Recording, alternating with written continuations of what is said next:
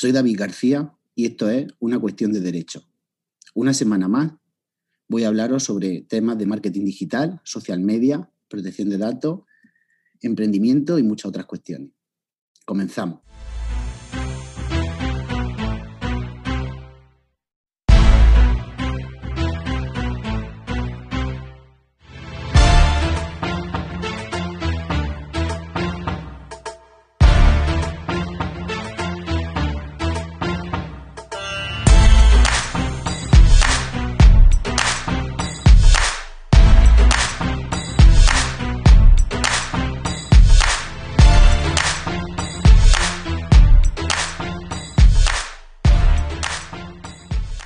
Hola a todos y bienvenidos una vez más a una cuestión de derecho. Hoy tenemos el gran privilegio y el gran placer de tener un invitado muy, muy VIP, que es su nombre es Eduardo Roque y es un experto expertísimo en diseño web. De todas formas, él ahora nos va a contar un poquito más sobre él. Bienvenido, Eduardo. Gracias, David. Gracias a ti por los elogios y por invitarme, por supuesto. Un placer y ya tenía ganas yo de, de estar aquí contigo. Nosotros, de tenerte aquí. Muchas gracias. Cuéntanos un poquito, tú un poco más desarrollado, quién eres, a qué te dedicas. Pues mira, mi nombre es Eduardo Roque. Yo soy consultor web especialista en, usabilidad. Consultor web y consultor en marketing, eh, marketing digital. Tengo una agencia eh, de marketing digital, sobre todo enfocada a la, parte, a la primera parte de desarrollo, diseño y desarrollo web, pero bueno, damos otros servicios relacionados con marketing digital, como posicionamiento, mantenimiento, er, eh, gestión de redes sociales, etc. Y eso es lo que hacemos. Vale, y para los que no sepan qué es, ¿nos puede explicar así de una, manera, breve, sintética y muy didáctica qué es la usabilidad? Pues la usabilidad al final de lo que se trata es de que eh, el cliente en tu página web, todo está muy enfocado a usabilidad web, eh, el cliente, el usuario de tu página web, el que llega a tu página web, sepa eh, lo que tiene que hacer en ella, cómo encontrar eh, adecuadamente lo que está buscando. Al final se trata un poco de marcar el camino al, usuario y poner fácil para que cumpla unos objetivos que tú quieres que cumpla, ya sea que te deje unos datos, que encuentre una información cuando estamos hablando de un blog, que realice una, una compra fácilmente. O sea, todo son estrategias que se, que se ven reflejadas en la web para, eh, pues eso, para conseguir un, objetivo. Un objetivo, eh, cada, empresa eh, tiene el suyo, ¿no? Pero sobre todo esa facilidad de uso de la web.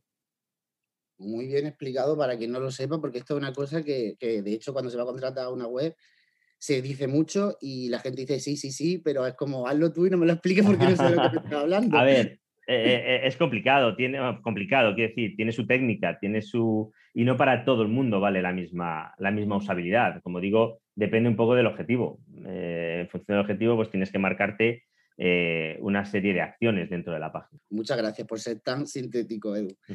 Em, a ver, dentro de, porque al final cada vez eh, hay más, más, empresas de más sectores y más autónomos que, que, se ven obligados prácticamente a tener una web.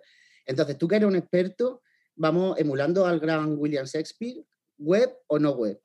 ¿Cuál es la Esa es la cuestión. ¿Tenerla o no tenerla? Eh, sin duda, sin duda tenerla. Tenerla. Eh, tener una web no, implica eh, que sea una web pensada para que inmediatamente te reporte beneficios directos, por decirlo de alguna forma.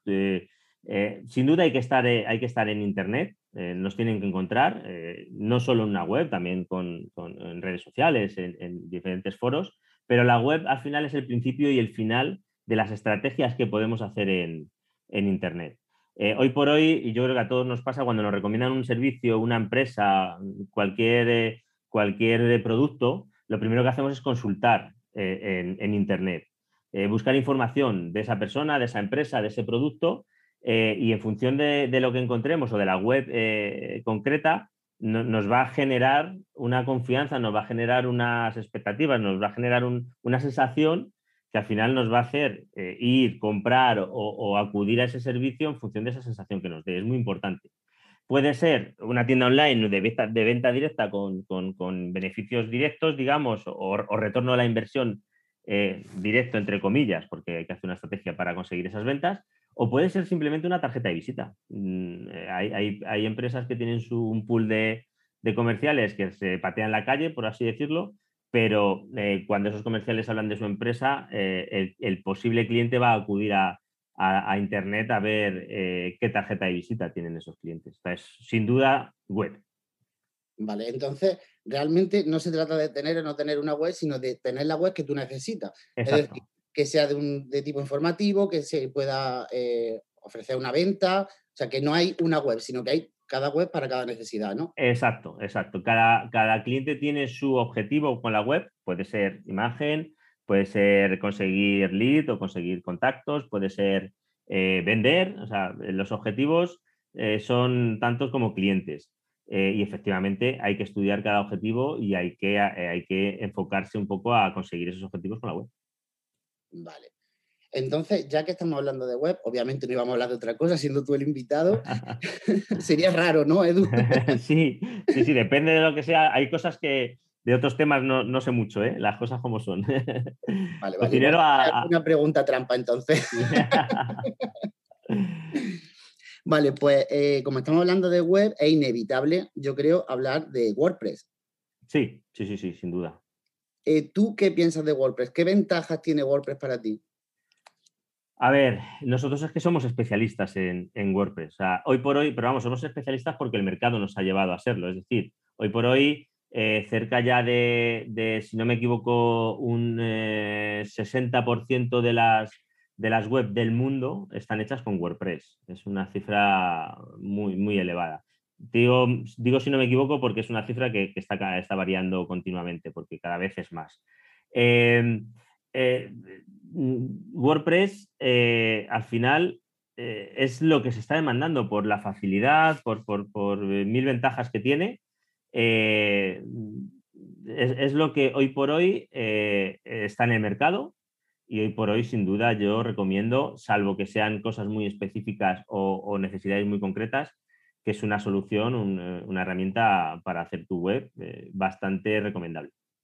Pero, ¿y qué, cuál es el secreto de WordPress? Además de un poco la facilidad o porque es muy intuitiva y demás, eh, ¿qué tiene WordPress para haber enamorado al mundo? Porque realmente antes había otro tipo de plataforma o incluso la famosa web hecha a medida que, que, bueno, tiene muchas ventajas también, muchos inconvenientes, se lo he vivido yo en carne propia, pero no vamos a entrar en eso. ¿Qué tiene para haber enamorado? O sea, ¿qué es lo que, lo que hace que te enamores de WordPress?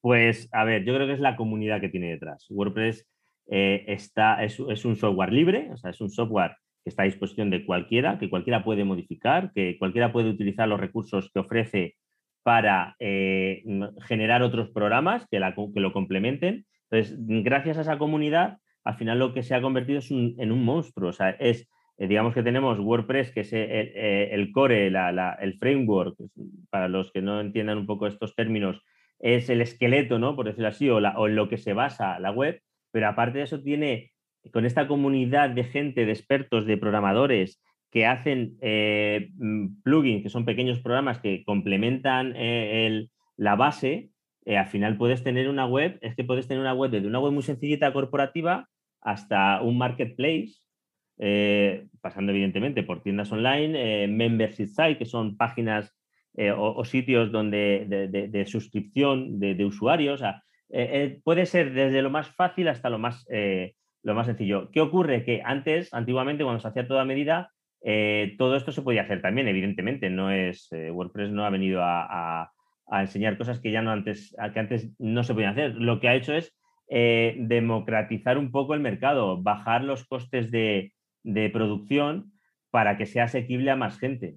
Es decir, con, unos costes bastante eh, ajustados, no quiere decir baratos, porque depende del proyecto, pero eh, con unos costes eh, acordes se ha popularizado porque puede llegar todo el mundo a tener. Y sobre todo lo más importante, que se me olvidaba, es que está también muy pensado no solo para programadores, sino para el usuario final. El dueño de esa página que pueda cambiar, que pueda actualizar su página a nivel contenido, fotos, textos, un teléfono, sin tener que depender de un programador o de, un, de, quien le ha hecho la página. Las páginas a medidas, al final te casas con quien te lo ha hecho. Es muy difícil una página a medida eh, llegue un valiente y te la coja porque, porque puede encontrarse muchos, eh, muchas sorpresas. Eh.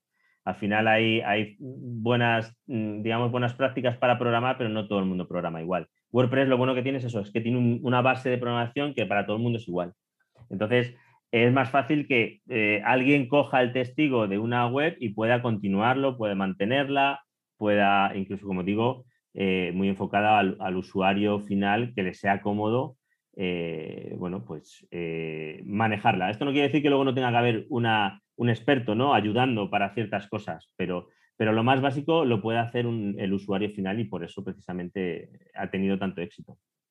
Claro, de hecho, lo que comentabas de la página medida, yo tenía un compañero que decía que cuando tú cambiabas de programador o de diseñador web y te había hecho una página medida, era como cuando te divorciabas y tenías muchos hijos. Exacto. Que era más difícil eh, conciliar esto que llegar a un acuerdo con tu esposa o con tu esposo. O sea, que era una cosa súper complicada. Sí, así es. Pues en realidad lo que ha hecho WordPress al final, si, según tú nos cuentas, es la técnica de marketing más antigua del mundo. O sea, eh, responder a la necesidad de todos, programadores, usuarios, eh, haciendo que, esté más cercano ¿no? a todo ello. Claro, claro, claro, exacto. O sea, lo que ha hecho es que eh, mm, ha, roto barreras. Es decir, antes estaba la barrera de que o eras programador o alguien te tenía que hacer tu web.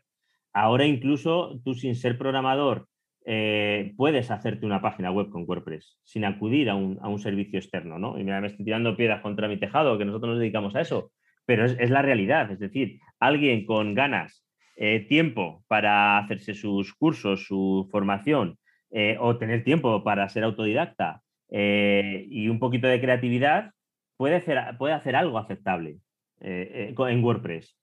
Em, ya si quieres profesionalidad, pues evidentemente posiblemente tengas que acudir a, o eres muy bueno, muy autodidacta y muy creativo, o tendrás que acudir a, a un profesional. Estamos hablando de algo básico, luego ya si entramos en hacer tiendas online, eh, membership, mm, cosas más complejas, marketplace, posiblemente ya no lo pueda hacer una persona eh, sin ningún conocimiento, ¿no? Pero, pero bueno, ha roto esas barreras. Alguien puede hacer una página sencilla para, para comenzar su negocio, escalar su negocio y luego poder contratar a una persona que le haga algo más potente.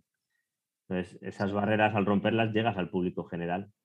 Sí, claro, al final si una persona autodidacta es muy inteligente o bueno, o, le echa muchas horas, que muchas veces es mejor que sea inteligente, puede tener algo básico y, pero de todas formas cuando, cuando tú quieres llegar a un, con lo que tú dices, un pasito más, siempre necesitas la ayuda de alguien que, pero aparte ya no, no porque sea un experto y obviamente lo hacer mejor que tú, sino porque eh, sería imposible controlar todo, ¿no? Y una persona que emprende, sea un autónomo, sea una pyme o lo que sea, eh, al final si tienes que delegar en cosas, una de las cosas principalmente en las que hay que delegar desde luego es en web, porque, porque si no, al final lo acaba haciendo mal o no lo acaba haciendo. Pero bueno, eso, de eso ya hablaremos ahora también. Sí.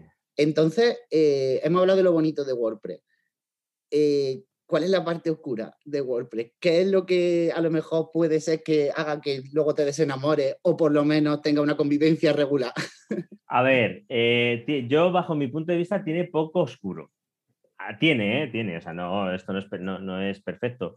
Tiene poco oscuro, pero, a ver, yo creo que, el, eh, mayor problema, por decirlo de alguna forma, que realmente luego no es un problema, si se hacen las cosas bien, de WordPress es la seguridad. Eh, no es que sea un sistema inseguro, es que es un sistema que si no se mantiene, no se le presta atención, puede llegar a, ser inseguro. Ahí, pero vamos, esto hablamos, igual que hablamos de web, eh, eh, para que la gente lo pueda entender, es como el que tiene un sistema operativo en el ordenador. Es decir, tú tienes Windows 10 y van saliendo parches, van saliendo actualizaciones, sobre todo muchas de ellas de seguridad. Pues esto es igual. Esto al final no deja de ser un programa, un programa informático que, lo, que se va actualizando periódicamente para evitar posibles agujeros de seguridad, aparte de mejoras y funcionalidades y tal. cierto es.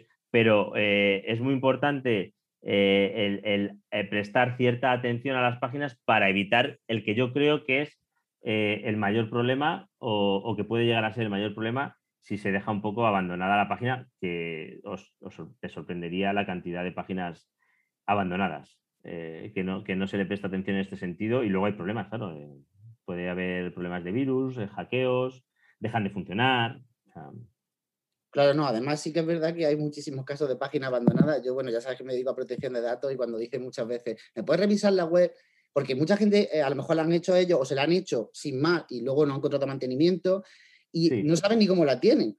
Que esto pasa mucho. Eh, no me meto en mi propia web, a mí me llegan correos de contacto, me llega lo que me llegue y es lo que miro porque no tengo más tiempo, porque por, por la razón que sea, y luego de repente un día contratas, por ejemplo, los textos legales y cuando te dicen revisa la web, entras y la web eh, o no está o está hecha un Cristo.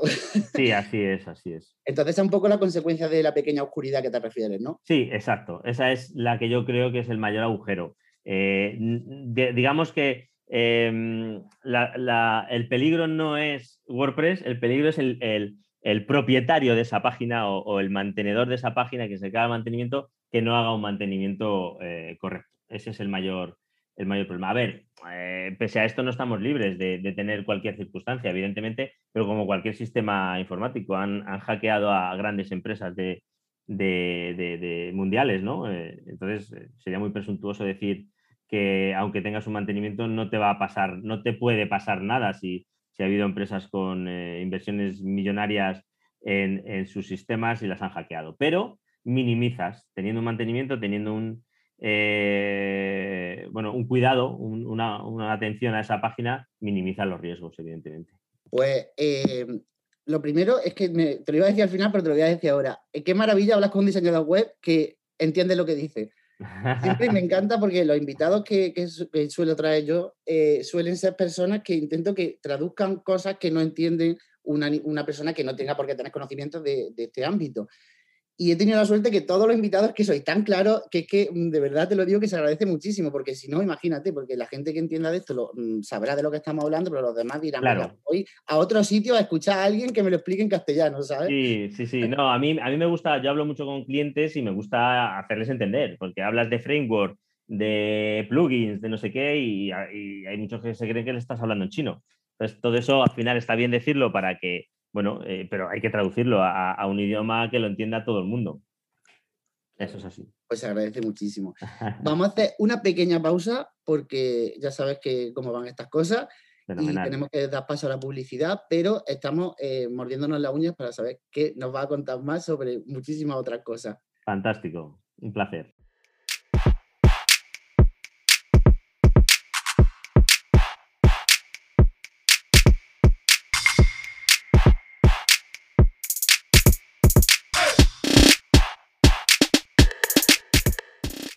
Bueno, ya estamos de vuelta con, Eduardo y nos hemos quedado en un tema súper interesante que además es una cosa que siempre se suele preguntar a una persona que contrata una web o lo hace él o siempre te dice, pero ¿qué es eso del mantenimiento? ¿Qué es el mantenimiento? ¿Lo puedo hacer yo? ¿No lo puedo hacer yo? ¿Qué implica? ¿Qué es eso?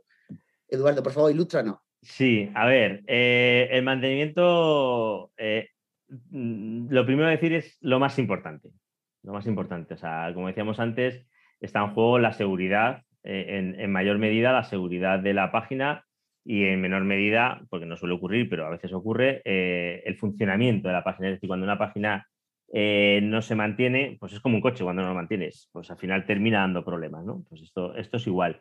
a ver, mantenimientos. mantenimientos, ahí, digamos, cuando se habla de mantenimientos, se habla desde diferentes puntos de vista.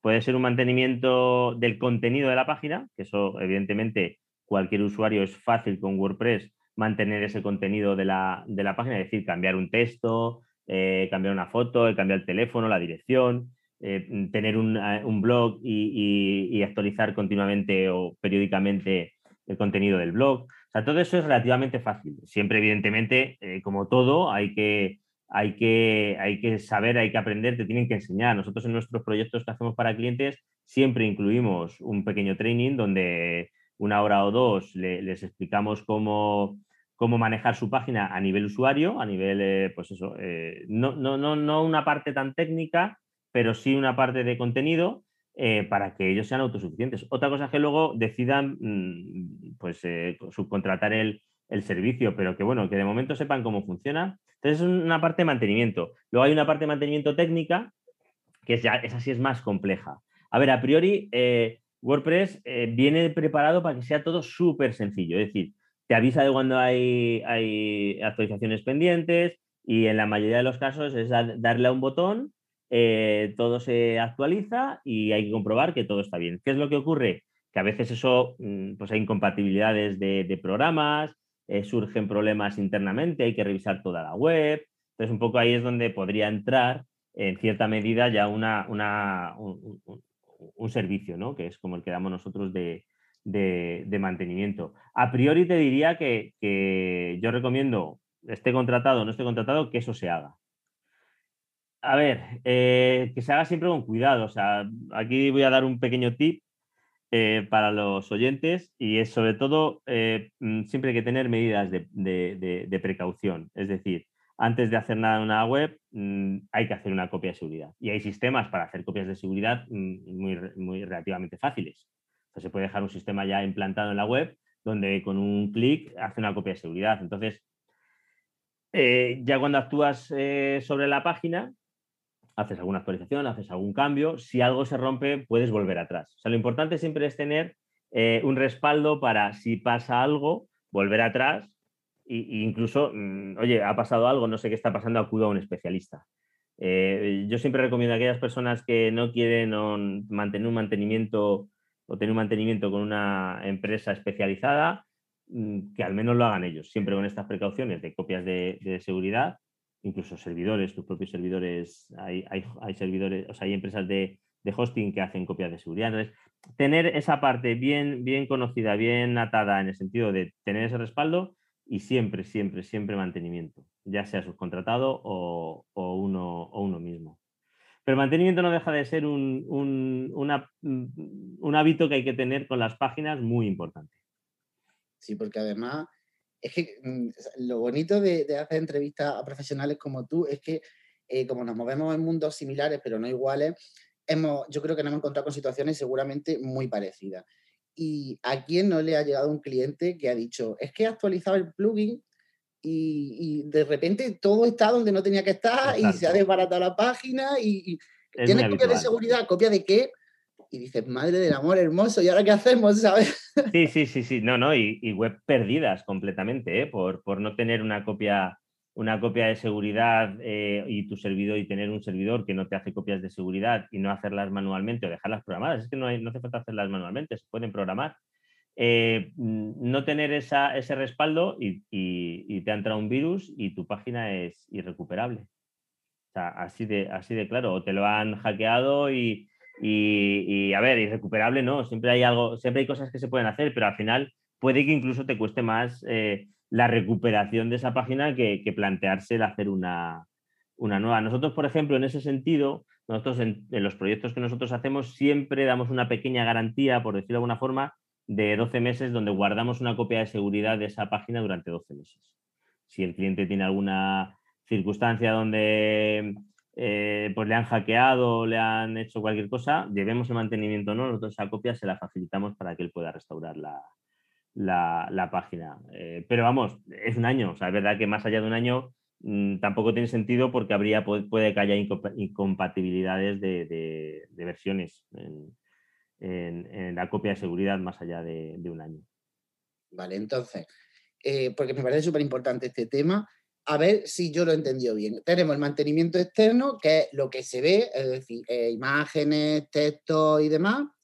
Y luego tenemos el mantenimiento interno, que es lo que no se ve, pero es lo que más te puede hacer eh, daño, ¿no? Exacto, interno o técnico. Es, más, yo, diría más mantenimiento técnico y mantenimiento de contenido, por decirlo de alguna forma. Pero sí, al final lo que dices tú es externo, es una cosa lo que la gente está viendo, el, el mantener la página actualizada de contenido, de que sea bonita, colores, etcétera eh, lo que es el diseño, eh, los estilos, eh, y, por otro lado la parte técnica, que ya es más de pues, funcionalidades, incompatibilidades, actualizaciones de software, etc. Pero así es. Perfecto. El tema de mantenimiento creo que lo hemos dejado bastante claro. De todas formas, si tenéis cualquier duda, siempre lo digo, en nuestras redes sociales podéis escribirnos y si tenéis alguna duda concreta técnica que yo, por supuesto, no voy a poder contestar, se la remitimos a Eduardo y, estará encantado de hacerlo. Nosotros nos encargaremos de que esté encantado de contestar. encantadísimo, ya lo sabéis. Vale, pues otro tema muy, muy, muy comentado que, yo creo que, o sea, los que estamos en el medio sabemos lo que es en este ámbito, pero luego los usuarios que contratan sin tener mucha idea te dicen, ¿qué es eso del posicionamiento? Sí, es, a ver, efectivamente, la gente es, un, tema complejo. a ver, mm, realmente es un tema muy sencillo. El posicionamiento es eh, hacer que tu página esté la primera o en la primera página, ¿no? Eh, pero es, muy fácil decirlo, es muy complicado conseguirlo, por decirlo de alguna forma. A ver, el posicionamiento al final no es ni más ni menos que en los buscadores, en España sobre todo Google, en otros países puede haber otros buscadores que estén un poquito más eh, digamos, en la competición, pero aquí, aquí, por ejemplo, en España estamos hablando de, que Google eh, es el, líder indiscutible, el rey, y hay, que, y hay que pensar, además de en otros buscadores, pero sobre todo en Google. Entonces, eh, de lo que se trata al final de posicionamiento es de que tu página esté lo más arriba posible cuando alguien busca por un término de búsqueda, por unas palabras, una frase concreta. Entonces, al final esa, Em, ayudándose de ciertas técnicas, se consigue que eh, mm, pues tu web poquito a poco Google la vaya eh, considerando eh, mejor y la vaya subiendo y llegando a las primeras posiciones en, los resultados de búsqueda de Google. Como digo, es un tema mm, mm, complejo de, O sea, lleva mucho trabajo, es muy trabajoso. Em, depende también un poquito de los sectores, si hay sectores más fáciles, sectores más competidos. Eh, yo siempre recomiendo, porque para, que esto funcione es fundamental, el contenido. O sea, al final eh, hay una frase muy dicha, la habrás oído, y yo creo que ya está hasta pasada de moda, que es el contenido es el rey, pero cada vez tiene más sentido. Es decir, Google cada vez eh, quiere que el contenido sea el rey, es decir, que el contenido sea lo que cuando yo busco eh, por un término, por una, un tema concreto, encuentre lo que estoy buscando a la primera. Ese es el objetivo de, Google. Entonces, pues al final no es ni más ni menos que muchas veces es sentido común. O sea, muchas veces es tener una estructura web muy, muy trabajada, eh, con, su, con una arquitectura eh, bien hecha, y luego es, dotar a la página de contenido, de frescura, contenido tuyo propio, exclusivo, em, novedoso. Eh, pero sobre todo que resuelva las dudas y las consultas que haga la gente en Internet. Yo siempre recomiendo, si, porque es verdad que es costoso, el, hacer el SEO es costoso y cuando hablo costoso hablo costoso en tiempo o costoso en dinero. Es decir, si tú como usuario no lo quieres, no quieres subcontratar eh, eh, el servicio de posicionamiento de tu página, tú puedes hacer ciertas acciones para conseguir que tu página esté lo más arriba posible. Una fundamental es la que he comentado, blog, artículos, eh, periodicidad la más alta posible, contenido bueno y fresco y no copiado, evidentemente. En el momento que se copie contenido, estamos, eh, Google no lo detecta, son muy listos y nos, y nos penaliza. Entonces, eh, contenido único y, eso lo puede hacer una persona normal. Quiero decir, es como lo que hablábamos antes de, hacerte tu propia página. Si tienes tiempo y ganas y un poquito de, de creatividad, puedes escribir tus propios contenidos. Eh, la parte técnica es más difícil, que alguien, un usuario normal, sepa de arquitectura y tal, y es más complicado. Pero bueno, que siempre hay técnicas que te pueden ayudar. Eh, evidentemente, ya si quieres, como antes, dar un pasito más y llegar a, un, a, unos resultados más rápido, pues siempre posiblemente haya que contratar a, expertos en, el, tema.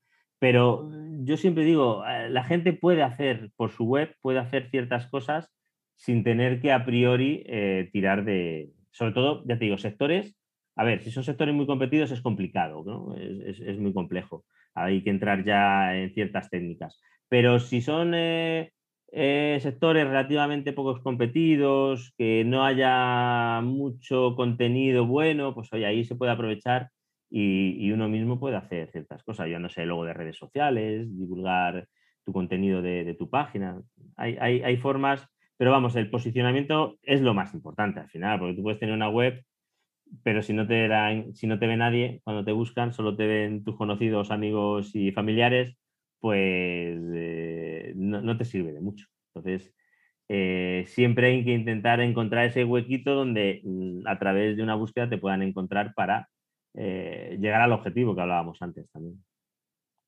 Perfecto, Edu. De hecho, me estoy dando cuenta que esta entrevista es, la entrevista de la cita literaria. Empezamos con Shakespeare, luego tú has hecho una cita de Anónimo que yo iba a hacer una muy parecida, que creo que es prima hermana en cuanto a temporalidad, que es la de, que tú también lo has dicho prácticamente, si no está en Google no existe, si no aparece en Google no existe. Y es que realmente es así. tú, o sea, eh, tú en tema web y posicionamiento, que es lo que más controla, sobre todo web, eh, al final estarás de acuerdo conmigo en que todo es una estrategia general, es decir, mm, de social media, de marketing, de tener una web como tiene que ser, posicionamiento. Esto no es una cosa que yo contrato a alguien para que aparezca en Google, no, no, o sea, al final es un completo, como, sí, puede eh, decir, ¿no? Es más, eh, eh, yo para que, o sea, se puede hacer una estrategia digital, pero seguiríamos teniendo una estrategia de marketing coja. Es decir, yo siempre digo, hay que hacer una estrategia digital, pero también hay que hacer una, estrategia offline, ¿no? O, terrenal, o como lo queramos llamar. ¿Por qué? Porque al final es muy importante el tener puntos de apoyo fuera de Internet que, que, que, sustenten un poco esa estrategia eh, digital. Eh, te puedo poner un ejemplo muy rápido. Una, una empresa de complementos alimenticios eh, para mascotas, por ejemplo, eh, pues eh, puede, puede, puede, tener una estrategia digital para dirigirse a un público determinado que son dueños de mascotas, pero mm, le va a ir mucho mejor si su, su, producto, su complemento alimenticio está prescrito por, por veterinarios. Entonces, mm, tú tienes que hacer una estrategia digital para llegar a, los dueños de, los animales de mascota, pero eh, estaría muy bien que hicieras una estrategia fuera de Internet para, eh, de alguna forma, al salir en prensa, eh, tener algún foro donde estén los veterinarios e informarles de los beneficios de tu producto para que cuando recomienden un producto, em, digamos, ese complemento, puedan hablar. vale, ¿dónde compro? El, propietario del perro dice, vale, tengo que comprar un suplemento, ¿dónde lo compro? ¿Quién? Pues mira, tienes estas marcas y entre las marcas que diga, que diga tu marca un poco ayuda a la prescripción. La gente va a llegar a ti, pero el, digamos que el, veterinario está dando la confianza que necesita esa gente para comprar tu producto. Exacto. Entonces, recapitulando, aparte de tener una estrategia completa, eh, hay que tener una estrategia para nuestro sector. Exacto. Porque cada sector es un mundo. Sí, sí, sí. Estamos de acuerdo en eso, ¿no? Y, lo que tú dices, muy importante también, eh, no solo la estrategia como tal, sino el contar con prescriptores y contar al final es ya no solo prescriptores, sino que también está muy relacionado con el tema, por ejemplo, de que los clientes eh, reseñen o den su opinión sobre también lo que tú has hecho. Eh, es, un todo. Eh, un cliente contento te puede, puede traer a un cliente indeciso. Y viceversa. Bueno, viceversa no. Pero tú me has entendido lo que te quiero decir. Sí, sí, no, no. Todos los detalles son importantes. Es decir, ahora por un poco por unirlo con, tu especialidad. el que tengas una, unos textos legales acordes, eh, revisados, correctos, eso genera confianza también en, el usuario. Es decir, si tú tienes una tienda online y, la persona quiere saber eh, cuánto tiempo tiene para devolver el producto, que si es si me lo envías gratis o no, o qué garantías me ofrece la tienda, es importante que existan unos textos legales donde eh, el usuario pueda consultar esa información y que le genera esa confianza el prescriptor que sea genera esa confianza. Las redes sociales, el verte en redes sociales genera esa confianza y todo al final va a parar a la web. Por eso decía al principio que para mí la web es el principio y el final de todas las estrategias. Qué importante es el tema de, protección de datos en web. Qué contento estoy de que lo hayan mencionado porque estaba feo que lo mencionara yo. no, es muy importante. ¿eh? Así que te lo agradezco porque sí que es verdad, sobre todo en el tema, aunque sea una web normal, pero cuando es un tema de tienda online, Mm. e-commerce y demás, es que eh, los términos y condiciones, por ejemplo, mm, puede ser una consecuencia muy negativa. Muy negativa si no lo tienes como, como debe ser. Te pueden traer bastantes problemas esto. Y luego, si ya que hace una web maravillosa que se la contrata a Eduardo, pues luego le contrata a David la protección de datos y aquí todos contentísimos y, y todos, mundo más feliz. Y tenemos eh, eh, la estrategia y, la, y, todo bien hecho, que es lo que hace falta. el problema es que muchas veces eh, las cosas se hacen a medias. Se hace una bonita web, pero no se posiciona o no se hacen estrategias para posicionarla. Eh, no tenemos los textos legales correctos y nos pueden traer problemas legales posteriormente. Eh, no se actualiza, con lo cual pues, puede generar problemas de, de usabilidad, uniéndolo un poco también con el tema de usabilidad que hablábamos al principio al final todo es, es una, una, cadena que si está bien engranada funciona muy bien pero en cuanto un eslabón se rompa, eh, pues sabemos lo que pasa, que nos vamos al suelo en la bici, ¿no? Pues esto es igual. Pues fíjate, parece que una tontería solo hablar de web y todo lo que lleva, ¿eh? todo lo que Sí, sí, sí, es un mundo. ¿eh? Nosotros nos hemos especializado, eh, a ver, dentro de la agencia hacemos varias cosas, pero el tema web y WordPress eh, para nosotros es lo más importante. Muy bien. Pues te tengo otra vez que interrumpir, pero me encanta porque siempre me hacen los silencios cuando te tengo que interrumpir, que también se agradece mucho, ¿sabes?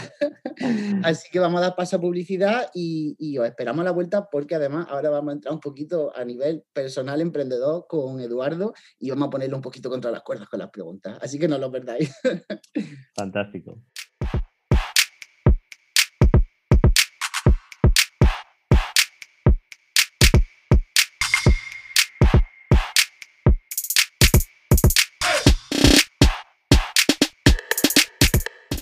Bueno, ya estamos de vuelta y queremos que nos ilustre un poquito, a ver cómo, cómo se te ocurrió a ti emprender.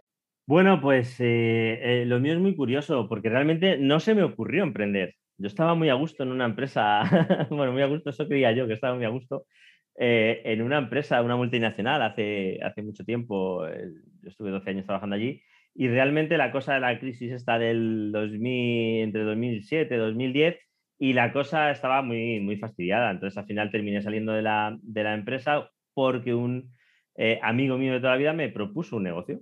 Eh, me propuso eh, ser parte de, un emprendimiento que él estaba gestando, por decirlo así. Y la verdad que yo siempre he sido muy, muy valiente para todas estas cosas. Y, y, bueno, pues me eché para adelante. Estaba la cosa fastidiada en la otra empresa y decidí un poquito, pues eso, aventurarme eh, y, bueno, y ahí empezó eh, mi, primera, mi primer emprendimiento, que fue una empresa de desarrollo de aplicaciones móviles. Bueno, duró un, duró un tiempecito y, a partir de ahí, bueno, pues fue, fue derivando, me fue gustando muchísimo el, mundo de emprender, el mundo de conocer emprendedores. Eh, bueno, es, que es otro mundo, o sea, mm, el que está en una multinacional o una empresa normal no, no, no lo conoce, ¿no? El, a ver, se sufre mucho, yo creo que todos lo sabemos, pero, pero tiene muchas ventajas el, emprender, ¿no? Y bueno, pues fue así, fue un poco forzado, no, no, no tenía yo pensado, surgió y, como soy de los de coger el tren y a ver dónde me llega, pues a dónde me lleva, pues así fue, cogí el tren y, me, ha llevado, me llevó después de esa primera empresa, ya monté Quality Marketing, que es la, que es la agencia de diseño web que tenemos ahora, eh, y bueno, y como siempre empecé, empecé solo, hombre orquesta, hasta bueno, que vas eh, aprendiendo, vas eh, equivocándote, vas acertando,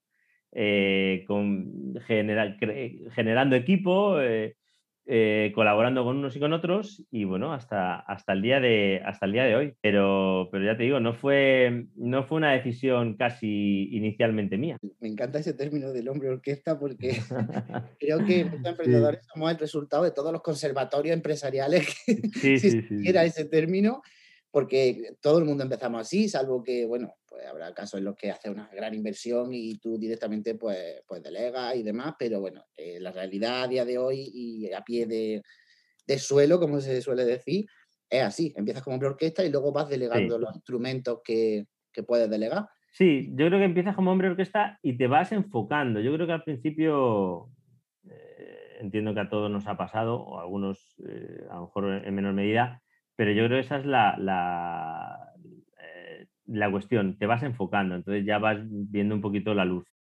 ¿Qué ventaja eh, ha tenido el hecho de decidir emprender y qué ventaja piensas tú que tiene, o sea, qué diferencia entre trabajar por cuenta ajena y, eh, trabajar por cuenta propia? ¿Qué ventajas tiene esto segundo? A ver, tiene muchas ventajas, igual que tiene muchos inconvenientes. yo creo que va un poquito en función de la persona.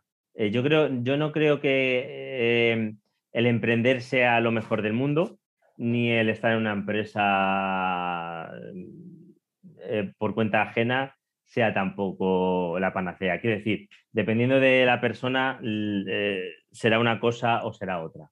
Hay gente emprendedora, hay gente que no le gusta, eh, le gusta estar fuera de su zona de confort, ¿no? Como se suele decir, y más valiente, por decirlo de alguna forma. Eso sí, hay que tener ahí un punto de valentía y locura para, emprender. Eh, muchas veces no nos damos cuenta hasta que estamos dentro Pero luego. directamente cuando nos damos cuenta. Sí, no, luego sabes lo que pasa, que es como una droga. al final es, dices, joder, es que me gusta. Sufro un montón, sí, pero me gusta. A ver, tiene, tiene inconvenientes, lógicamente, pues que, probablemente, por lo menos durante un tiempo, eh, trabajarás mucho más que lo que trabajabas en una empresa por cuenta ajena y ganarás mucho menos de lo que ganabas en una empresa. Entonces, claro, eso, eso eres mentalmente fuerte o posiblemente no, no salgas adelante. Pero yo creo que quien lo tiene claro y ve la luz muy al final del túnel eh, y se esfuerza, eh, yo creo que al final tiene sus recompensas. El, ver cómo un emprendimiento, un negocio, una empresa eh, sale adelante, crece, se, llega a ser sostenible y, llega a, bueno, pues a, darte de comer y a dar de comer a otras personas, pues es bastante satisfactorio para mí. Para mí, ya te digo que yo creo que depende un poquito de, de, bueno, de cada persona. Si le preguntas a mi mujer, te diría que sin duda por cuenta ajena. Depende un poquito de, a quién le preguntes, ¿no? Es que además. No, perdona, perdona. No, no, dime, dime, dime. No, te iba a decir por lo que has dicho. El día comentaba un compañero que con un emprendedor tenía muchas etapas, pero principalmente era tres, que era el inicio, que era todo ilusión, tal.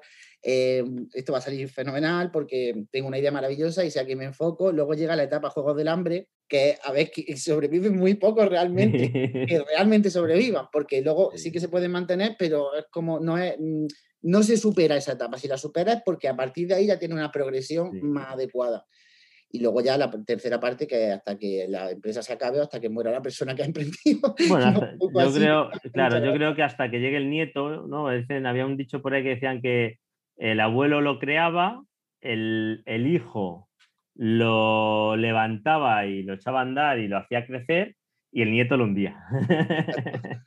el nieto se, se, comía todo el beneficio que había generado el padre y el abuelo. Bueno, pues va un poco así. Es verdad que, claro, eh, para valorarlo hay que sufrirlo, yo creo. Y, es importante tener los pies en el suelo y al final cometer muchos errores y muchos y, algunos errores, o sea, muchos errores y algunos, algunos aciertos, ¿no? Eh, y bueno, pues eh, lo que dices tú, hay gente que no llega, hay gente que no pasa un, una temporalidad pero bueno, quien lo pasa, lo que dices tú, yo creo que ya a partir de un punto empieza a ser todo más, más fácil. ¿Y cuál ha sido tu mayor error? Si quieres compartirlo con nosotros. Mayor error, yo he tenido muchísimos errores, muchísimo, muchísimo.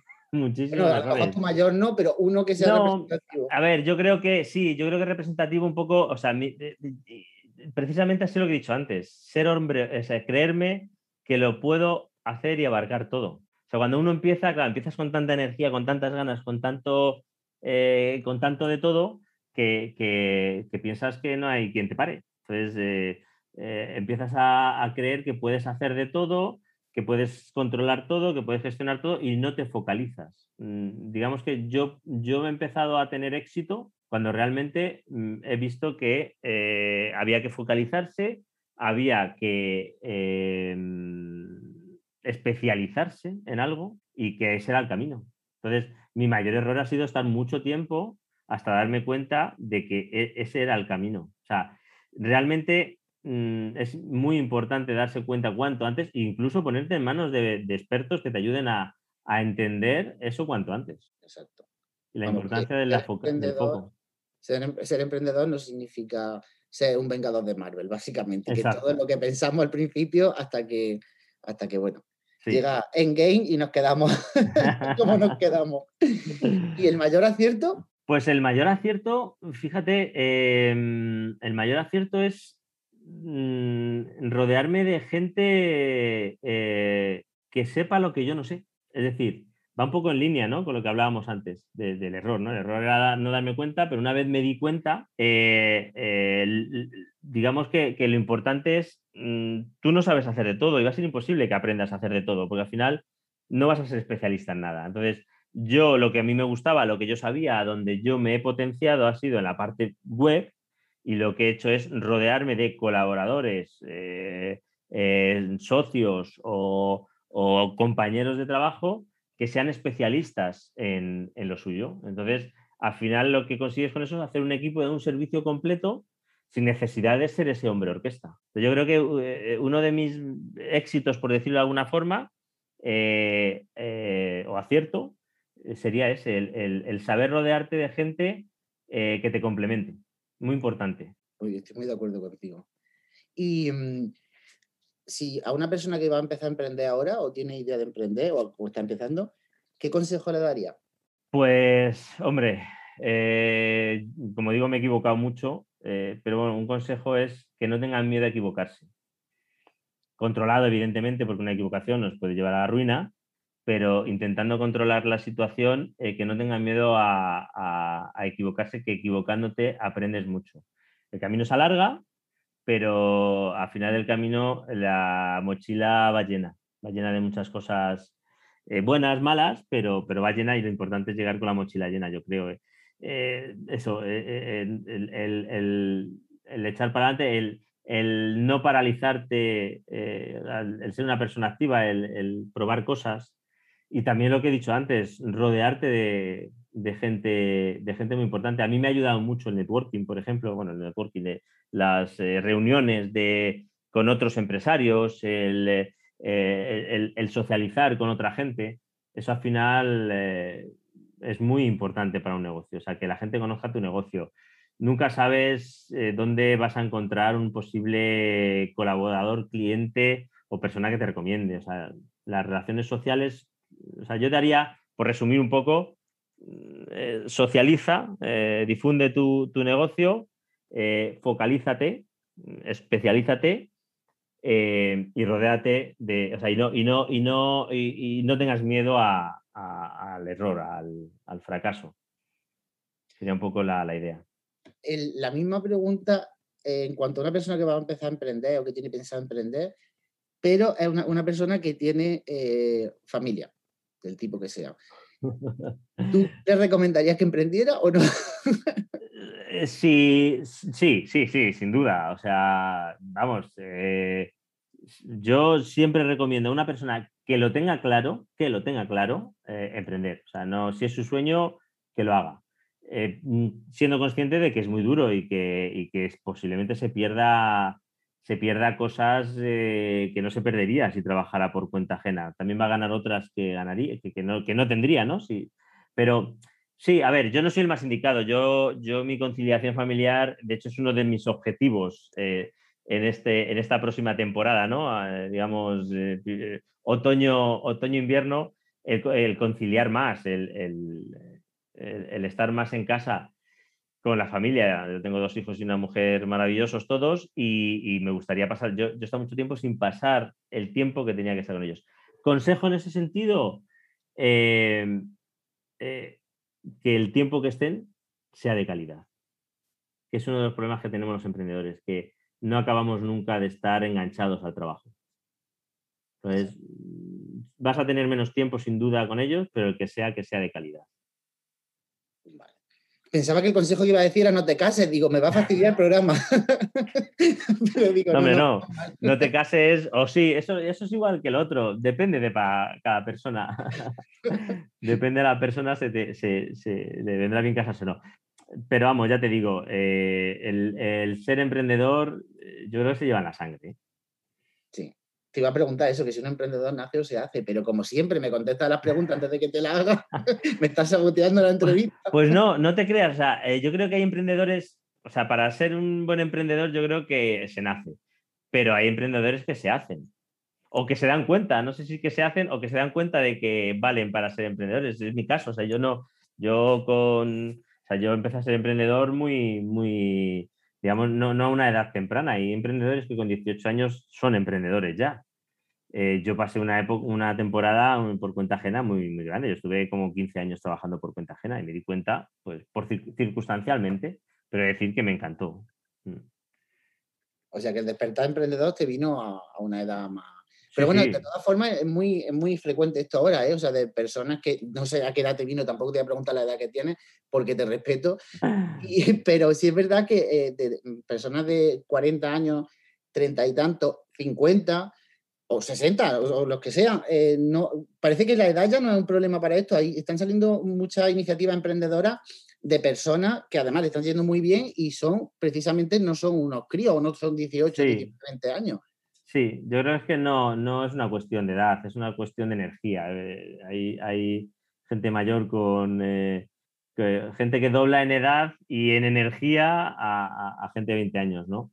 Eh, yo creo que es un poquito, y bueno, luego también ha ayudado mucho el tema crisis, evidentemente empuja a la gente a, a tomar acción, ¿no? te quedas en una situación laboral eh, un poco complicada y, empieza a crecer la creatividad ¿no? y, la, necesidad de, buscar otra vía. Eh, bueno, yo creo que al final, eh, pues las crisis que hemos tenido últimamente, ya sean económicas, ya sean sanitarias, pues ayudan a que la gente... Y luego Internet también, claro, Internet es una vía que facilita mucho, sobre todo esa, esa inversión mínima ¿no? que necesitamos para poder arrancar un negocio. Antes necesitas una tienda, un, un sitio físico y, eso implicaba eh, un alquiler, una reforma. Ahora mm, puedes emprender a un coste mínimo, no digo cero, pero muy cercano a cero. Si, te lo haces tú todo, si eres una persona eh, proactiva y con ganas y tiempo, pues eh, puede ser, la inversión puede ser mínima y eso ayuda también, Perfecto. Edu, pues te vamos a tener que ir despidiendo. Me da mucha pena porque además eh, es que yo contigo sabes que hablaría muchísimas horas. Pero bueno, igual eh, los que nos estén escuchando dicen, te escucho un ratito, pero luego ya os voy a dejar, ¿sabes? Porque me estáis... Entonces sí que me gustaría que, bueno, que nos dijeras dónde te podemos encontrar, que muy importante que hayas dicho que es Quality Marketing tu agencia. A mí se me ha olvidado preguntarte y a ti se te ha olvidado decirlo. ¿Qué pasa en el Exacto. Entonces, cuéntanos un poquito dónde te podemos encontrar, qué hacéis y... Pues me, podéis encontrar en, LinkedIn, Eduardo Roque eh, o Quality Marketing, eh, en cualquiera de las dos eh, búsquedas nos encontréis en LinkedIn. En Instagram y Facebook como Quality Marketing también nos podéis encontrar. y nuestra página web qualitymarketing.es, que si no me equivoco, ahora mismo la estamos reformando. Así que en breve estará ahí con cositas, con cositas nuevas. Y bueno, y, a vuestra disposición, ayudar a los oyentes vuestros, cualquier duda, consejo, lo que necesitéis, eh, estamos a, vuestra disposición. Pues muchísimas gracias, Eduardo. Ha sido un placer. Gracias por ser de verdad. Mm, lo he dicho cuatro o cinco veces, pero es que me encanta que, que sepa que lo que tú estás contando, los oyentes, da igual el conocimiento que tengan, que lo están entendiendo. Y creo que eso es un valor incalculable. Así que muchísimas gracias, Eduardo, y seguramente reciban alguna llamada nuestra en poco tiempo para, repetir, porque es que se han quedado muchísimas cosas en el tintero. Sí, da para mucho, pero vamos, yo encantado, ¿eh? yo podéis contar conmigo, yo es un placer estar con vosotros, estar contigo, eh, aportar a vuestros oyentes todo lo que, lo que en nuestra mano está de lo que realmente somos, eh, nos gusta, nos gusta en este sentido nuestro trabajo y nos gusta lo que hacemos y nos gusta enseñar y que la gente pueda ser en un momento dado autodidacta eh, y autosuficiente. Y nada, aquí estamos para ayudaros en lo que sea. Muchísimas gracias, Eduardo.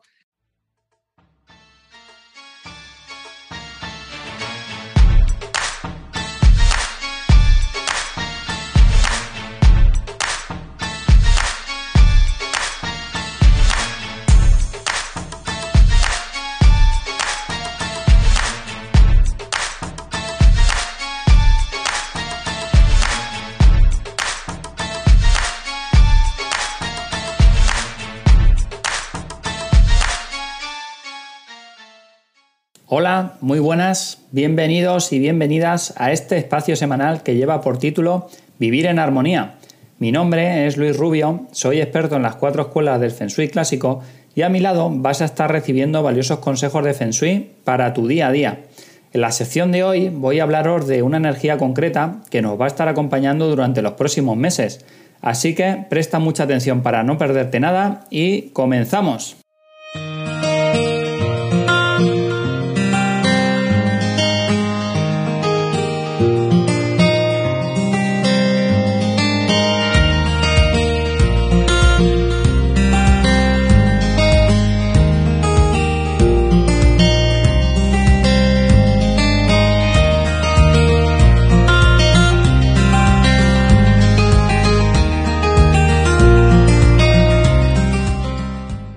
Hoy vamos a hablar sobre el otoño. Como sabéis, esta nueva estación ha entrado hace tan solo unos días. Lo hizo concretamente el pasado martes 22 de septiembre. Según el Feng Shui, cada estación está representada por uno de los cinco elementos, y con el otoño no es diferente. Este periodo que acaba de comenzar queda por tanto bajo la influencia del elemento metal, y gracias a esta sabiduría podemos obtener una gran cantidad de información. Conocer que el metal será el elemento regente nos va a ayudar a la hora de afrontar saludablemente este nuevo ciclo otoñal, el cual nos estará acompañando hasta el próximo 21 de diciembre. Así que vamos ya con las cuatro claves que tenemos que conocer para hacer de este otoño un tiempo lo más ventajoso y favorable posible. Clave número uno. Lo primero que tenemos que saber es que la energía del elemento metal se caracteriza por presentar un movimiento circular y de contracción cuya dirección se dirige siempre hacia el interior de sí mismo. Esto ya nos está dando la primera pista para que nosotros hagamos lo mismo. En el otoño tenemos que comenzar a renunciar a muchas de las actividades al aire libre, pues que hemos venido realizando durante el verano, y entramos en un tiempo propicio para la introspección y para volver la mirada hacia adentro. Por tanto, nos vendrá muy bien encontrar tiempo para practicar la meditación y también para reflexionar sobre las cuestiones de nuestro día a día y sobre las circunstancias y las personas que forman parte de nuestro entorno en la actualidad. Si no tenemos habilitado un sitio en casa para poder relajarnos y meditar con relación a cualquier aspecto fundamental de nuestra vida, este es el momento de realizar cambios en casa y procurarnos un lugar dentro de nuestros hogares, pues donde poder disfrutar de ese espacio de recogimiento, pero también a la hora de realizar otro tipo de actividades como la lectura de un buen libro o simplemente para saborear un buen té caliente que nos reconforte ante el progresivo descenso de las temperaturas que experimentamos en estas fechas. Lo ideal es intentar crear este espacio en las estancias con menor cantidad de ruido y estímulos, como podrían ser alcobas, salitas de estar, dormitorios y en general aquellas habitaciones donde haya un menor número de electrodomésticos, aparatos electrónicos o influencias del exterior. Al mismo tiempo, la teoría de los cinco elementos relaciona a cada uno de ellos con distintos órganos del cuerpo. En este caso, el metal afecta y queda asociado a los pulmones y el intestino grueso. Esto nos indica que durante este tiempo obviamente deberemos prestar especial atención a estos órganos y procurarles una adecuada atención y cuidados. En el caso de los pulmones, pues mm, podríamos comenzar a realizar gimnasia o actividades físicas de tipo aeróbico. ¿Y qué tipo de, de ejercicios serían estos? Pues principalmente montar en bici, pasear, correr, bailar, patinar. Entonces, realizando estas actividades con moderación, estaremos ayudando a cuidar nuestros pulmones durante todo este periodo, donde se ven afectados en mayor medida por la influencia de este elemento. En cuanto al intestino grueso, en este caso podemos facilitarle un poco la vida si incorporamos a nuestra dieta alimentos ricos en fibra. Esta clase de alimentos ayudan al tránsito intestinal y ayudan a prevenir problemas de estreñimiento propio de dietas poco saludables. Algunos ejemplos de, alimentos ricos en fibra pues podrían ser la avena, las acelgas, las espinacas, las judías verdes, las nueces y todas las legumbres en general. Vamos con la clave número 2. Esta estación también nos habla del desapego. Cuando nos paramos a observar y a estudiar la naturaleza y sus ciclos, podemos aprender mucho, de forma variada y de manera constante. El otoño viene caracterizado por el desprendimiento y la pérdida de las hojas de los árboles. El reino vegetal comienza entonces a soltarse de elementos deteriorados, secos o que ya no le sirven, para quedarse completamente vacío. Solo de esta forma, cuando llegue la siguiente primavera, las plantas y los árboles podrán volver a brotar y florecer nuevamente. Los seres humanos debemos alinearnos con esta energía y hacer prácticamente lo mismo, es decir, que esta estación es idónea para soltar creencias, hábitos o preocupaciones que venimos arrastrando de hace tiempo y que ya no nos favorecen. También lo es para desprendernos pues, de todos esos objetos que naturalmente vamos acumulando en nuestros hogares. Con el tiempo llenamos nuestro espacio vital de cosas materiales que dejamos de usar, a las que le damos el permiso de acompañarnos indefinidamente y que nos van comiendo parte de ese espacio que necesitamos para desarrollarnos y poder vivir en una mayor sintonía. Ahora es un buen momento para revisar todas esas cosas y deshacernos de ellas, pero no siempre es necesario tirarlas. En muchos casos podemos optar por donarlas o también reciclarlas y hacer que puedan ser utilizadas por alguien más. Aparte, también deberíamos revisar el estado y las condiciones en que se encuentra nuestra vivienda, pues siempre se van deteriorando debido al paso del tiempo y al uso que hacemos de ella. Deberíamos aprovechar para acometer todas esas reparaciones o arreglos que quizá hemos ido posponiendo durante meses y comenzar así a renovar las energías de nuestro hogar. Y si además, tanto en, pues tanto en lo laboral como en lo personal, nos encontramos en medio de proyectos que hemos emprendido con anterioridad, durante esta etapa deberemos cerrarlos o, o terminarlos. Esto nos servirá para evitar arrastrarlos hasta el próximo año y que esa energía retrospectiva nos cause dificultades a la hora de evolucionar, progresar y continuar avanzando con nuestra vida. Continuamos con la clave número 3 para este otoño. El otoño también se caracteriza por presentar una energía de naturaleza yin. Esto significa que la energía se ralentiza y se debilita debido al paulatino descenso de las temperaturas y la reducción de las horas de luz de las que disfrutamos durante el día. ¿Cuál es la consecuencia directa sobre nosotros? ¿Cómo nos afecta a las personas este cambio de energía? Pues principalmente en que somos más propensos a padecer síntomas como cansancio, somnolencia o melancolía. Con motivo del aumento del frío y la oscuridad en detrimento de las horas de luz, pasamos más tiempo en espacios cerrados y principalmente dentro de nuestras casas. En este sentido, a ti que nos estás escuchando, voy a darte un consejo que te va a ayudar a combatir todos esos estados que nos roban la energía y que merman en buena medida nuestro estado de ánimo. Este truco viene derivado de la aromaterapia y está basado en cómo las fragancias y los olores son capaces de influirnos de manera positiva. En concreto, te voy a enumerar cinco olores que deberían poderse respirar en tu hogar a lo largo de este periodo o siempre que lo necesites. El primero de ellos sería la canela. Este aroma está indicado contra el agotamiento, la depresión y la sensación de debilidad general. También podemos utilizar jazmín. Este puede resultar calmante, ayuda a restaurar la energía perdida y confiere confianza. Luego está la lavanda, que también ayuda a combatir la depresión y la debilidad, pero además nos despeja la mente. Otro aroma son las maderas de Oriente. Respirar este olor favorece los estados de reposo o meditación, que como hemos dicho deberíamos comenzar a practicar durante las próximas semanas. Y por último, estaría la fragancia de naranja o mandarina. Estos olores contienen propiedades reanimadoras y energizantes y son ideales en periodos pues como el mediodía, la sobremesa o a media tarde, porque son los momentos donde somos más propensos a sufrir somnolencia a deshora. Y ya, para finalizar la sección de hoy, vamos con la cuarta clave para este otoño. En función de nuestras posibilidades y preferencias, lo recomendable es acomodar la decoración de nuestro hogar con pequeñas pinceladas que vamos a ver a continuación. Como acabamos de mencionar, hemos entrado en un periodo con exceso de energía yin.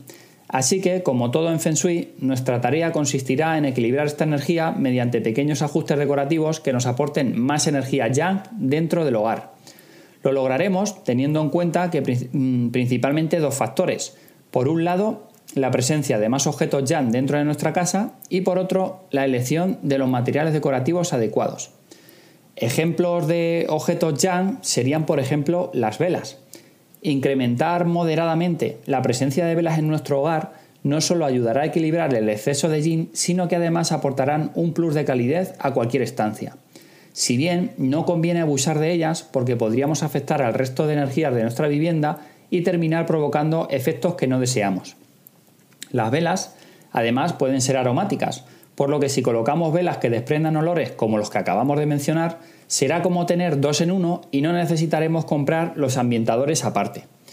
Además, ahora que el coste de la factura eléctrica se está disparando, encender velas al atardecer o al caer la noche contribuirán a suplir el encendido de bombillas pues en pasillos, salitas y zonas de paso de nuestra vivienda, lo que nos ayudará a reducir el consumo energético. Recuerda que al final cada día, pues todo suma. Otro tipo de, cosas con las que llenar nuestro hogar, mm, que poseen propiedades Jan, estaría relacionado con todos aquellos objetos que estén hechos en tonos ocres y anaranjados. Al igual que con las velas, no debemos abusar de ellos si no tenemos hecho un estudio de Feng de nuestra vivienda, pero podremos repartirlos en pequeñas dosis para continuar con nuestro objetivo de equilibrar estas energías. Y ya pues solo me queda hablarte brevemente eh, en relación a los materiales. En esta fecha es una buena idea continuar con la línea decorativa de elementos yang y surtirnos de materiales cálidos con los que vestir nuestro hogar.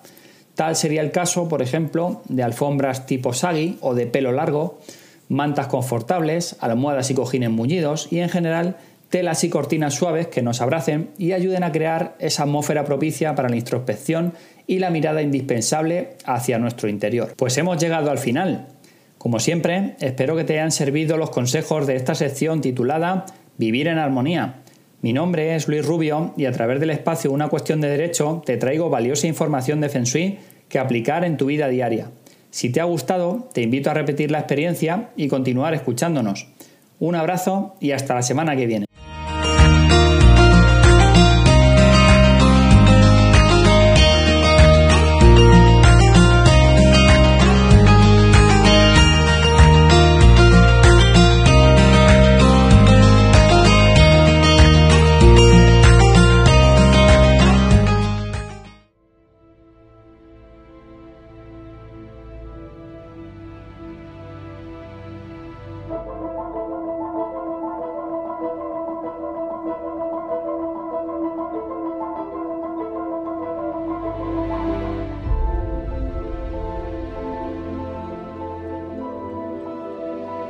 Hola. En este espacio hablaremos sobre las historias más enigmáticas, perturbadoras, ocultas o malentendidas de la historia. Las teorías e hipótesis sobre algunas de las preguntas más antiguas y fundamentales de la humanidad, o datos curiosos que todo el mundo desearía conocer. Intentaremos revisar los hechos, responder las interrogantes y sobre todo aclarar qué pasó. Soy Julián Fernández. Bienvenidos. El incidente del paso Dietlov. La historia está llena de sucesos explicables, que en su momento fueron tildados de supernaturales o terroríficos, pero tenían una explicación perfectamente científica. Los marinos hablaban de calamares gigantes y sirenas, y resulta que los calamares gigantes existen, y las sirenas eran manatíes llamando a sus crías. Pero también existen sucesos que son exactamente lo contrario, eventos sin explicación aparente y rodeados de misterio, de evidencias contradictorias, de sospechas y de terror. Uno de los casos más famosos y desconocidos es el incidente del paso Dyatlov. Este evento fue la muerte inexplicable y misteriosa de nueve excursionistas durante una ruta en un difícil paso de montaña de los Montes Urales en la Unión Soviética entre el 1 y 2 de febrero de 1959. El grupo, esquiadores experimentados, estudiantes de la Universidad Estatal Técnica de los Urales, había establecido un campamento en las laderas de la Hotlachal, que traduce literalmente Montaña de la Muerte, en un área nombrada después en honor al líder del grupo, Igor Dyatlov. Sus cuerpos fueron hallados semanas después por un equipo de rescate del ejército soviético al no dar señales de vida después de dos semanas. Se encontró el campamento vacío y la tienda destrozada. En el bosque cercano, encontraron los restos de una fogata y dos cuerpos al lado, vestidos solo con ropa interior, a pesar de las temperaturas bajo cero. Después, encontraron tres cuerpos más, los restantes cuatro fueron hallados dos meses más tarde en el bosque. En el análisis forense se dictaminó que cinco murieron de hipotermia, aunque uno de ellos tenía el cráneo fracturado. El resto tenía diversos traumatismos por golpes causados por una gran fuerza, y a una de las mujeres le faltaba la lengua. Según los forenses, murieron aplastados bajo una gran presión fruto de una fuerza de origen desconocido. La tela de la tienda se había cortado desde adentro. Además, en las ropas de algunas de las víctimas había dosis de radiación dos veces más altas de lo habitual. La investigación concluyó sin un final claro, declarando que una fuerza natural convincente había causado las muertes. El acceso a la zona fue prohibido a esquiadores y otros aventureros durante tres años después del incidente. Aunque una luz o avalancha fue la principal hipótesis, aunque no definitiva, el suceso durante años fue motivo de otras teorías, desde fenómenos naturales como vientos huracanados, hasta criminales o a otros más descabellados como la aparición de yetis o de seres extraterrestres. La historia se volvió popular y dio origen a libros, series de televisión o películas como El Paso del Diablo del 2013. En 2015, el Comité de Investigación de la Federación Rusa reabrió la investigación y finalizó con la avalancha como el principal motivo del accidente. En 2019, la Oficina del Fiscal General de la Federación Rusa comenzó su propia investigación, que llegó a la misma conclusión en julio de 2020. También en 2019, una expedición sueca rusa a la misma zona propuso los vientos catabáticos como principal problema para el grupo. En 2021, un estudio científico publicado por la prestigiosa revista Nature analizó y demostró que un tipo de avalancha, conocida como avalancha de losa, podría explicar algunas de las lesiones de los excursionistas. Con los diarios, las cámaras y las fotos, en las que los excursionistas aparecen contentos y saludables días antes del incidente, que se encontraron en su último campamento se hizo posible realizar un seguimiento de la ruta del grupo hasta el día anterior al incidente. El 31 de enero de 1959, el grupo llegó al borde de una zona de tierras altas y comenzó a prepararse para la escalada.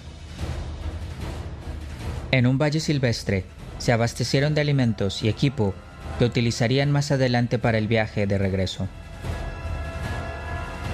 Los excursionistas comenzaron a moverse a través del paso. La interpretación de los investigadores tras hallar el material y los cuerpos concluye que al parecer tenían previsto cruzar el paso y llegar al campamento, situado en el lado opuesto, la noche siguiente. Pero debido al empeoramiento de las condiciones atmosféricas por un temporal de nieve y la consiguiente disminución de visibilidad, se desorientaron y se desviaron varios grados al oeste hacia la parte superior de la montaña. Dándose cuenta de su error, el grupo podría haber decidido detenerse y establecer un campamento en la misma ladera de la montaña. Se había acordado de antemano que Diatlov enviaría un telegrama a su club deportivo en la universidad cuando el grupo regresara a Visay. Se esperaba que esto sucediese hacia el 12 de febrero, pero llegado este día sin haberse recibido ningún mensaje, y solo después de transcurridos varios días más sin noticias, los familiares exigieron una operación de salvamento que obligó a las autoridades de la universidad a organizar grupos de rescate el 20 de febrero, compuestos al principio por estudiantes voluntarios y profesores. Poco después, se abre una investigación de manera oficial por el fiscal de Ivdel, ciudad cercana. La policía y fuerzas del ejército se involucran con aviones y helicópteros desde el día 23, uniéndose a las operaciones de rescate. El 26 de febrero, los investigadores encontraron el campamento abandonado. La tienda estaba muy dañada, con cortes pequeños y grandes que se hicieron desde adentro. Un rastro de huellas descendía hacia el borde de los bosques cercanos, pero después de 500 metros estaban cubiertas de nieve. En el borde del bosque bajo un viejo pino, los buscadores encontraron los restos de una hoguera junto con los dos primeros cadáveres, los de Yuri Krivonichenko y Yuri Dorochenko, descalzos, vestidos solo con su ropa interior y tumbados boca arriba. El examen ocular previo muestra que las ramas bajas del árbol donde fueron localizados estaban rotas. En el dorso de sus antebrazos y cara se observaron abrasiones presumiblemente provocadas en el intento de estos de trepar al árbol. Esta teoría fue confirmada al hallarse sangre y trozos de piel en el tronco del árbol. Entre los pinos y el campamento, los equipos encontraron tres cadáveres más. Los de Igor Diatlov, Sinaida Kolmogorova y Rustem Slobodin. Fueron localizados a intervalos separados de 300, 480 y 630 metros desde el árbol. Igor Diatlov fue encontrado también tendido de espaldas, ambos brazos sobre el pecho de acuerdo a las fotografías de la autopsia. Otras versiones afirman que Diatlov tenía una rama de abedul agarrada en una mano a modo de defensa. A 480 metros del pino fue localizado Rostam Slobodin, caído boca abajo. Tenía abrasiones en la cara y entumecimiento en la región frontal. El cuerpo más cercano a la tienda fue el de Sinaida Kolmogorova, cuyo cuerpo estaba tumbado en posición lateral y mostraba abrasiones en la cara y manos y evidencias de congelación. Según sus poses, los tres estaban tratando de regresar al campamento cuando la muerte los sorprendió. A diferencia de los dos primeros, los fallecidos de este grupo estaban mejor vestidos, pero igualmente descalzos. La búsqueda de los otros cuatro expedicionarios se prolongó durante más de dos meses. Fueron encontrados por fin el 4 de mayo, bajo cuatro metros de nieve, en el arroyo de un barranco, en el interior del bosque y cerca de un refugio improvisado a unos 75 metros del árbol donde fueron localizados los dos primeros excursionistas. Lyudmila Duvirina fue localizada de rodillas apoyando el pecho en la roca. El agua corría por su cara, las cuencas de los ojos estaban vacías y su lengua ausente. Semyon Solotariov fue encontrado en el barranco, también con las cuencas vacías. Los cuerpos de Alexander Kolevator y Nikolai Tivos Brinol se encontraron juntos abrazando uno a la espalda del otro. Los cuatro se hallaban mejor vestidos que el resto de sus compañeros, incluso portando calzado alguno de ellos. ¿Qué encontraron los estudiantes? ¿Qué oculta fuerza los sacó corriendo de sus tiendas sin tiempo para vestirse? Si la causa probable fue una avalancha, ¿por qué Diatlov fue encontrado con signos de lucha y con una rama en las manos como si hubiese intentado defenderse? ¿Qué le sacó los ojos a los dos esquiadores? La autopsia de los cinco primeros cuerpos encontrados reveló que no había lesiones que hubieran podido provocar la muerte de ninguno de ellos. Además de diversas abrasiones en cara y brazos en los cinco cadáveres, el análisis forense destacó una fisura de unos 6 centímetros en el hueso del cráneo de Rustem Slobodin y una contusión en el costado de Sinaida Kolmogorova, producidos por objetos romos. La conclusión de los forenses fue que los cinco excursionistas, localizados el 26 de febrero, fallecieron por hipotermia. Sin embargo, lejos de clarificar la secuencia de los hechos, las autopsias de los otros cuatro cuerpos hallados más tarde cambiaron drásticamente el desarrollo de la investigación. Los cuatro fallecidos mostraban lesiones mortales. La autopsia posterior mostró que la lengua de Lyudmila Dubinina estaba ausente, sin determinarse la causa de esta ausencia fue el único cuerpo localizado sin lengua. Además, presentaba fracturas en las costillas, al igual que su compañero, Semyon Solotariov. Los otros dos mostraban traumatismos en la cabeza, siendo el de Nikolai Tivox Brinol de especial gravedad. Además, se encontraron trazas de radioactividad en algunas de las ropas de este grupo sin llegar a explicarse de manera convincente. Las conclusiones forenses fueron de muerte por politraumatismo provocado por causas no determinadas. Algunos investigadores ajenos al trabajo de campo oficial, que tuvieron acceso a los archivos relacionados con el caso, expusieron que la versión oficial ofrecida por las autoridades declaraba que tres de los excursionistas habían perecido por hipotermia y el resto a causa de diversos accidentes de montaña. Cabe añadir que, tras los funerales de los jóvenes excursionistas, sus familiares afirmaron que los cuerpos presentaban un extraño tono marrón en la piel. El caso se cerró oficialmente tras el entierro de los excursionistas. Tras el hallazgo de los cuerpos, el paso Diatlov permaneció cerrado durante más de tres años por las autoridades soviéticas. Yuri Yudin, el único superviviente de la expedición, que a último momento no pudo unírseles, declaró tiempo después. Si yo tuviera la oportunidad de hacerle a Dios una sola pregunta sería, ¿qué pasó realmente con mis amigos esa noche? La cortina de humo del control de información por parte de la Unión Soviética impidió que se realizaran investigaciones más exhaustivas. Hay que recordar que su política de Estado entonces era el secreto máximo, la censura total, esencial para mantener su imagen de nación fuerte ante el mundo occidental. Para concluir, lo cierto es que a pesar de las versiones oficiales, el incidente del paso Diatlov no tiene una explicación clara y contundente. Familiares y organizaciones siguen presionando por reabrir investigaciones que obtengan una explicación final e indiscutible. Nosotros seguiremos esperando. Gracias por escucharnos. Hasta la próxima.